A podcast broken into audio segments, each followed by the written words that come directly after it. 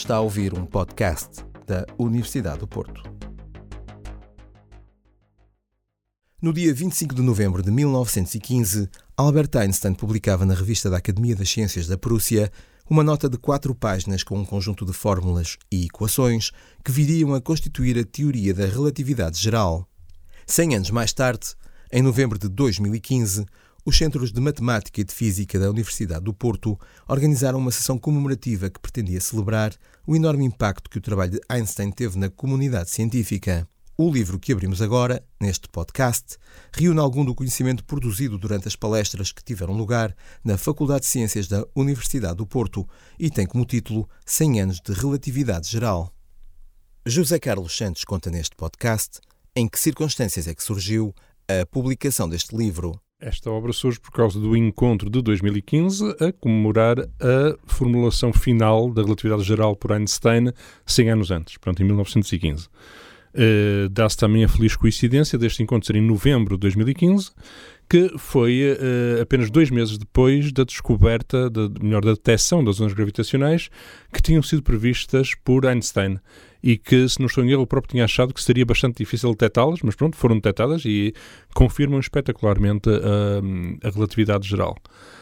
O que é que acontece aqui? Portanto, uh, Einstein formulou a teoria e, e realmente ao longo das décadas que se passaram foram sendo exploradas muitas das suas, uh, das suas consequências e uh, é algo que continua a ser uma teoria viva, que continua a ser explorada, uh, continua, continua a haver pessoas. Uh, hoje em dia há, há, muita investigação ativa na relatividade geral e, portanto, juntamos especialistas e fizemos duas sessões. Uma sessão para, para especialistas, foi no segundo dia, no primeiro dia foi uma sessão para o público geral, até convidamos professores das escolas secundárias, convidamos alunos do, das escolas secundárias, portanto, para ser algo em que seriam feitas palestras um, dirigidas a um público mais vasto. Mas, como eu disse, continua-se a fazer investigação ativa em relatividade geral e, portanto, vários investigadores fizeram as suas palestras. E depois, eh, enfim, aqueles investigadores que quiseram fazer uma, uma versão em papel das palestras que fizeram, juntamos esses trabalhos, eh, ainda levou algum tempo, ainda por cima, depois houve a revisão do livro, também levou algum tempo, mas pronto, este é o resultado final. João Nuno Tavares reconhece a importância de se ter conseguido juntar físicos e matemáticos em redor da genialidade de Einstein. Sim, eu complementava com, com o facto de que na Faculdade de Ciências temos, temos história de, de, de uma parceria muito feliz entre, entre físicos e matemáticos, o que é o reflexo, digamos, de, de várias parcerias que ao longo da história se verificaram entre matemáticos e físicos Uh, talvez uma, uma das principais seja exatamente a teoria da relatividade geral, que se formalizou a partir do momento em que Einstein conheceu o, a geometria de Riemann e o cálculo tensorial de Levi-Civita e, e, portanto, só a partir daí é que, de facto, ele conseguiu escrever as equações tais, tais como neste momento as conhecemos, não é? Envolvendo curvatura escalar e envolvendo os tensores uh, que, que, estão presentes na célebre equação de, que relaciona, digamos, a curvatura do espaço com a, com matéria. A sessão comemorativa que esteve na gênese da edição deste livro serviu também para dar a conhecer a qualidade da investigação que se tem vindo a realizar em Portugal a propósito da teoria da relatividade geral. Acho que é representativo do que se faz do, da investigação em relatividade geral no, no, em Portugal e houve essa preocupação de convidar uh, especialistas uh, nacionais uh, dispersos pela, quer pela Universidade de, quer por Lisboa, quer pelo Minho e, e por Trás-os-Montes, pela UTAD, onde tivemos, onde se faz investigação em, em relatividade, investigação de ponta em relatividade e em, digamos, em várias vários aspectos de abordar a relatividade geral no século XXI. Portanto, tivemos uh, o José Velhinho a representar a, a chamada gravitação loop, loop uh, quantum gravity, que é um conceito um conceito que surge de, de, de digamos, pós-Einstein, de tentativa de, de, unificar a teoria quântica, que é uma das, uma das grandes uma das segundas, se calhar a, a, par da teoria da relatividade, a mecânica quântica de facto foi a, a, grande descoberta do século XX. São as duas grandes descobertas do século XX. e uh, falta ainda uma resposta satisfatória para unificar estas duas teorias e digamos que este é o último sonho não sei se é o último sonho, mas pelo menos um dos sonhos atuais de, de, da comunidade de físicos e também de matemáticos. Algo que é um avanço relativamente recente foi constatar-se que uh, o, o, universo uh, está não só em expansão, como está a expandir-se cada vez mais depressa. O que se estava à espera era que o universo ou estivesse em contração ou, ou a expandir-se, mas a, a expansão a abrandar. Portanto, constata que o que acontece é exatamente o contrário. E isto é algo recente, isto tem pouco mais de 20 anos, essa constatação. Isto é, é, realmente o campo da relatividade geral, quer dizer, como é que o universo globalmente se comporta. Para explicar isto, há basicamente dois tipos de teorias. Ou há mais matéria no universo e energia que nós não sabemos em que é que consiste, é aquilo que se chama matéria escura e energia escura, mas usamos esta expressão, o escura, é porque não sabemos o que é que é, ou então se calhar é necessário modificar a relatividade para conseguir usar, a, encontrar uma explicação para este fenómeno que não envolva nada de novo. Portanto, também foi um, um dos tópicos que foram abordados uh, por um, especialista português uh, uh, nesta matéria.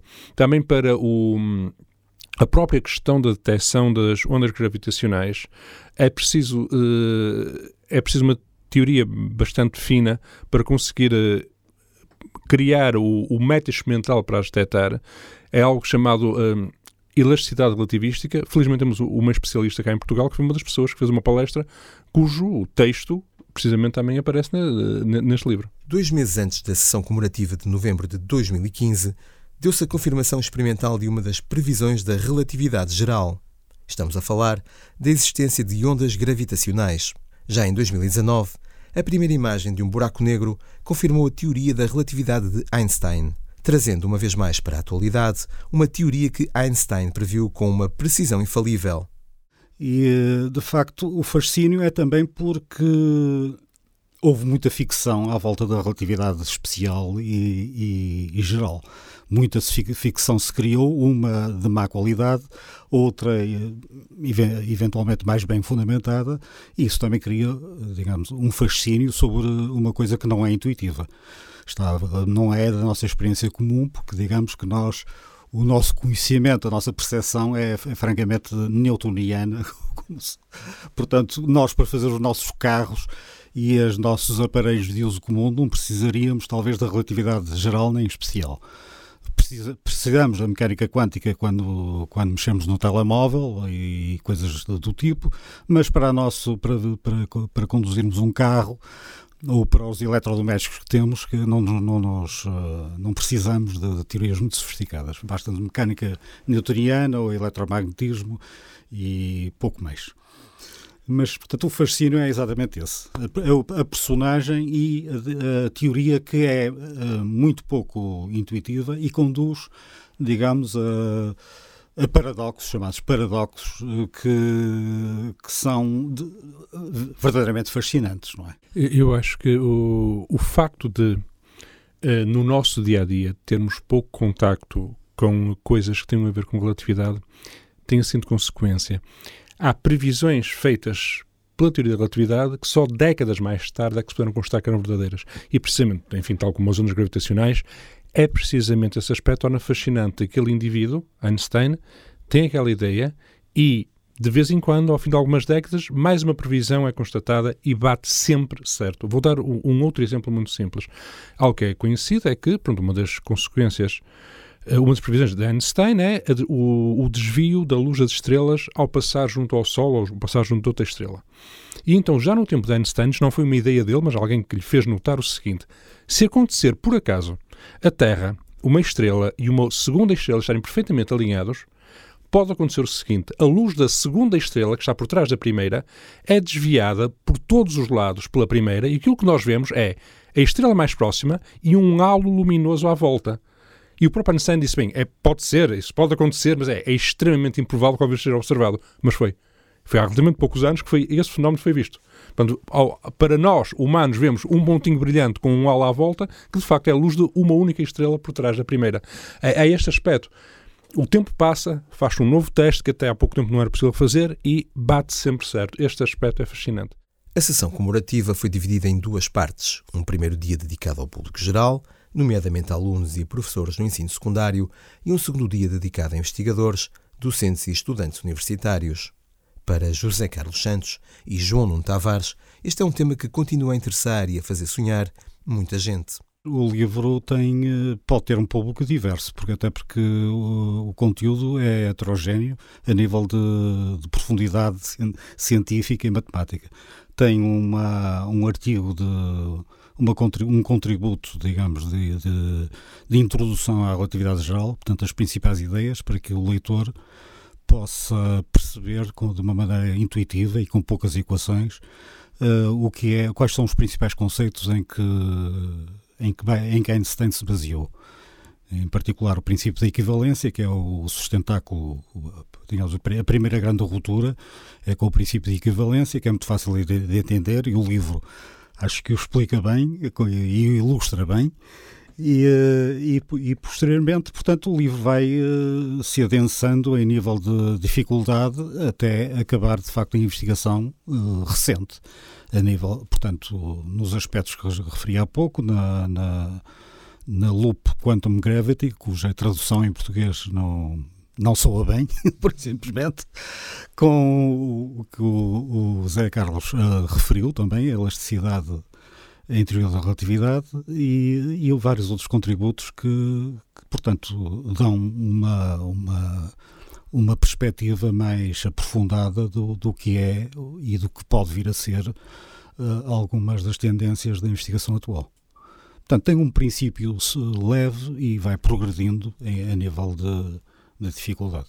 Eu gostaria de imaginar o livro a ser lido por um estudante digamos, do fim do secundário ou do início de um curso superior e que depois regularmente voltasse ao livro e cada, constatasse cada vez que conseguia ir um bocado mais longe.